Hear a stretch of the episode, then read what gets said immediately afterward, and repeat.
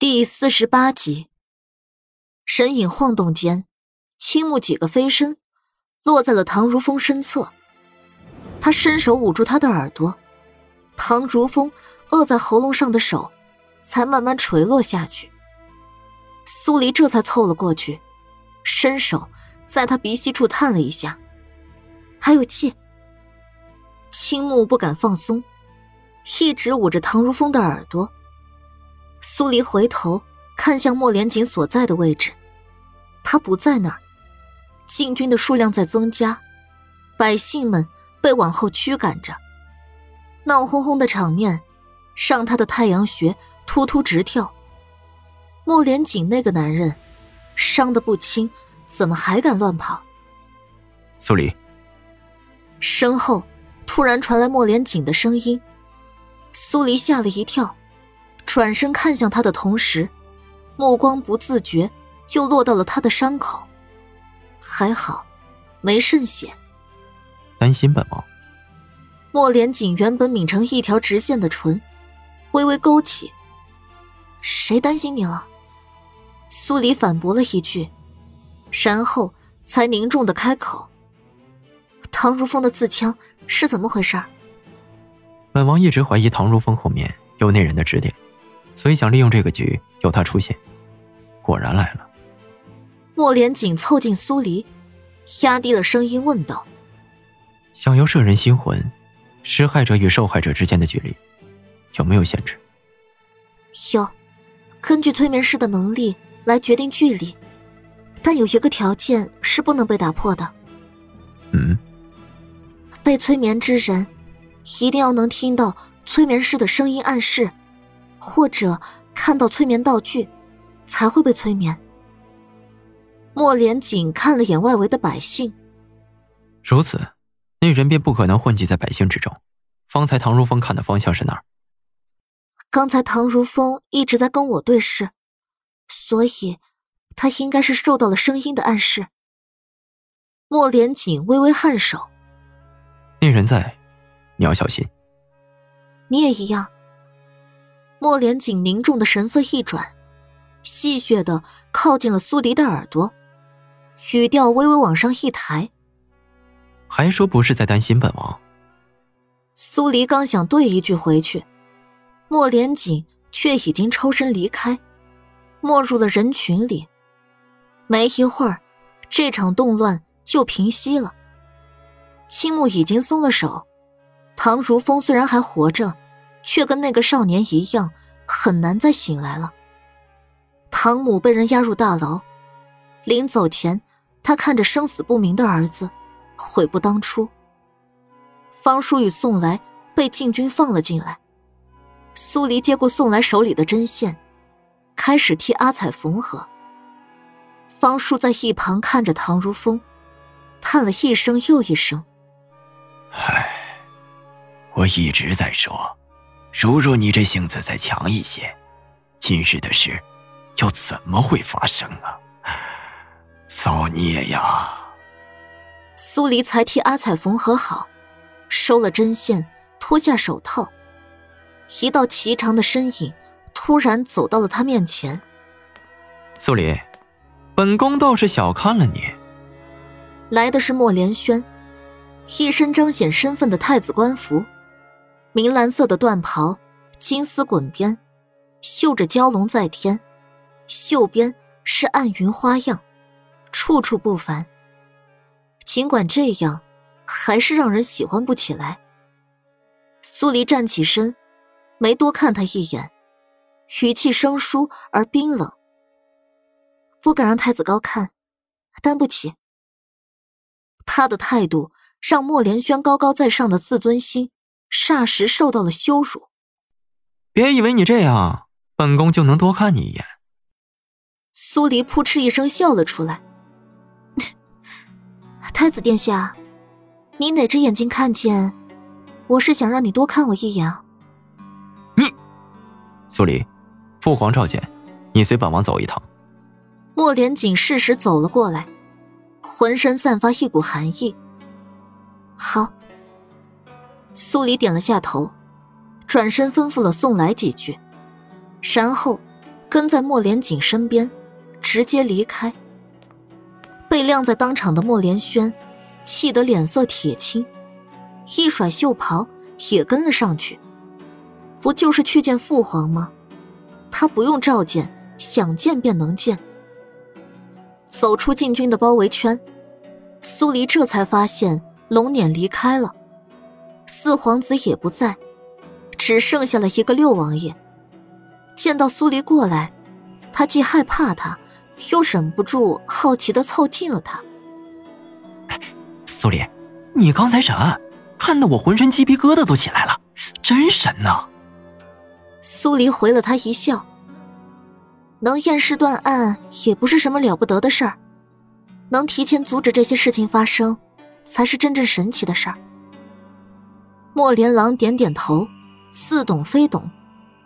长生机械的声音在苏黎脑海里猛然响起：“恭喜宿主大人成功破获了剥皮案，获得五十点生命值。”他倒不觉得破了案有什么好被恭喜的。每一个案子后面，都是被剥开放大的人性，血淋淋的，既可恨，又可怜。另外，案中有案，根据系统规则，宿主大人格外获得一百点生命值。宿主大人威武霸气。苏黎张了张嘴，这才有几分动容。一会儿到了里面，见机行事。莫连锦走在苏黎身侧，压低了声音开口。苏黎看了他一眼，了然的点头。跟在后面走着的莫连轩，目光紧盯着凑近低语的两人，脸色难看至极。苏黎，你一个未出阁的小姐，与男人这样勾肩搭背的，成何体统？苏黎好笑的回头，太子殿下。这是在用什么身份教导我？本宫毕竟曾是你的未婚夫。苏黎笑出了声，还没等他开口反驳，莫连锦接了一句：“太子殿下也知道，那是曾经。”莫连轩哑然，他食指紧了又紧，眸光发沉。这一次觐见安帝，还是在御书房，地上的血。已经被清理干净，丝毫看不出痕迹。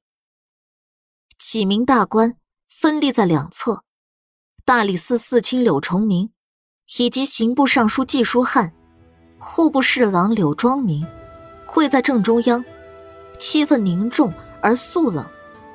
再加上安帝君临天下的气势，整个御书房就像是个沉闷的修罗场。几人分别行礼。太子跟六王爷本来就是跟着来的，行完礼后，主动站到了一侧。苏黎跟莫连锦并肩而站，两人脸上的表情都是淡淡的，周边审视的目光仿佛对两人造不成任何的影响。苏黎，朕召你来是看中了你的才能，破例封你为五品仵作，归在刑部之下，赐黄金百两。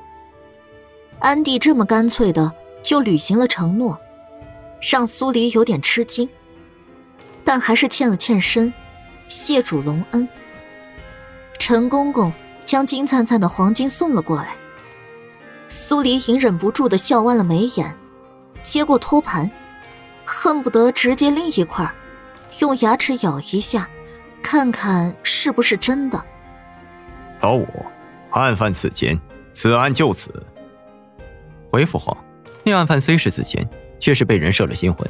儿臣斗胆，请父皇下令彻查此事，不将背后的贼人揪出来，难保他以后不会对诸位大臣动手。莫连锦连眉头都没皱一下，直接打断了安帝想就此了结的话。他设这个局，看似是想动摇神权，实则是另有深意。他直觉唐如风与柳英的案子。都不是巧合。如若唐如风招供，那背后的人肯定会再次杀人灭口。果然，他赌对了。所以，众目睽睽下的自枪动乱，会成为他重查当年旧案的助力。哪怕不能重查当年旧案，只要将背后那人揪出来，当年的案子还会远吗？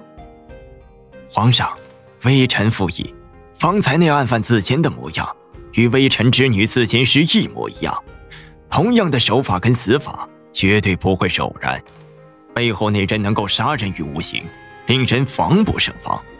此等危险人物，万万不能听之任之。一定要尽快捉拿归案才是啊！柳侍郎等这一刻已经等了许久。虽然柳英杀人掏心，死有余辜，但终归是他从小疼到大的女儿。若不是被人蛊惑，他如何会走上那条不归路？臣等附议。柳世清与季尚书双双拜倒，在旁边观察局势的人。除了太子党外，其他没有党派的大臣也走了出来，拜倒在地。臣等附议。事情发展到这一步，安帝骑虎难下。他冷冷的看向莫连锦，眸光里没有一丝君臣之礼、父子之情。他不出声，跪在地上的大臣便不敢动。苏黎因为得了百两黄金。而雀跃的小心脏，霎时平静了下来。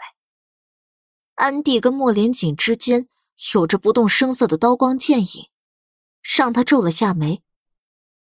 原来，莫连锦的目的不在于国师，而在于想逼着安帝重查柳英的案子。为什么？他到底有什么目的？父皇，儿臣有话要说。莫连轩见状，迈出一步，拱手作揖。